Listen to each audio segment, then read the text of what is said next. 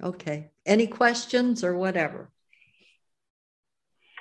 好，分享就到这里了。大家有没有什么问题，或者什么想要分享的？You have your list there. Just say one of them.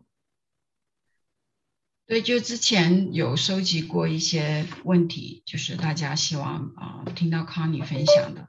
就其中一个问题我收集到的，就是有人分享说，呃，Connie 对我们在讲 PR 就祷告解决法的这个教导的这样子的同工，就是最核心的信息，想要呃讲的教导是什么，传下去的是什么？Yeah, what is the core message that in each uh, PR teacher you want them to carry over to the audience, to the students?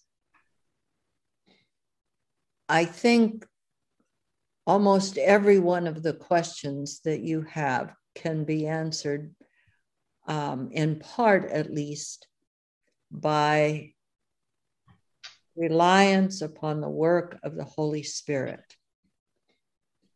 嗯，就在今天康妮分享的这个他的经历，还有他的故事这当中，其中有一个非常非常关键的一个信息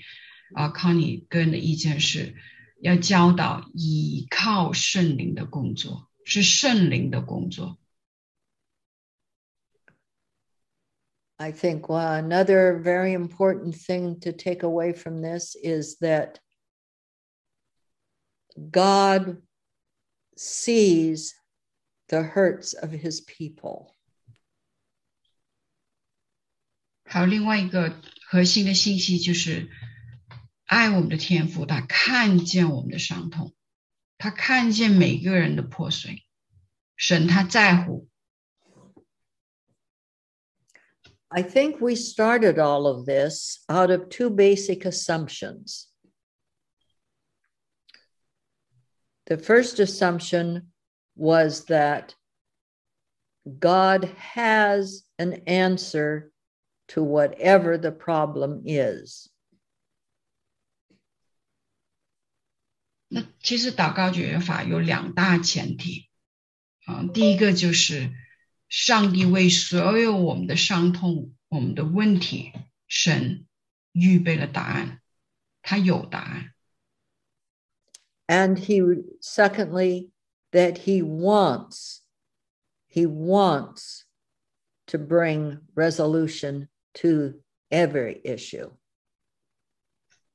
而第二大前前提呢，就是我们的天赋，他渴望，他想要给我们的伤痛、我们的破碎、我们的罪、我们的挣扎带来解决。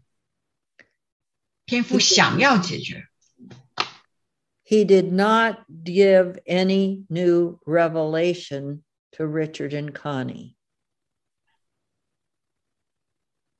嗯，不是神启示了一个全新的东西给 Connie 和 Richard，给这对夫妇。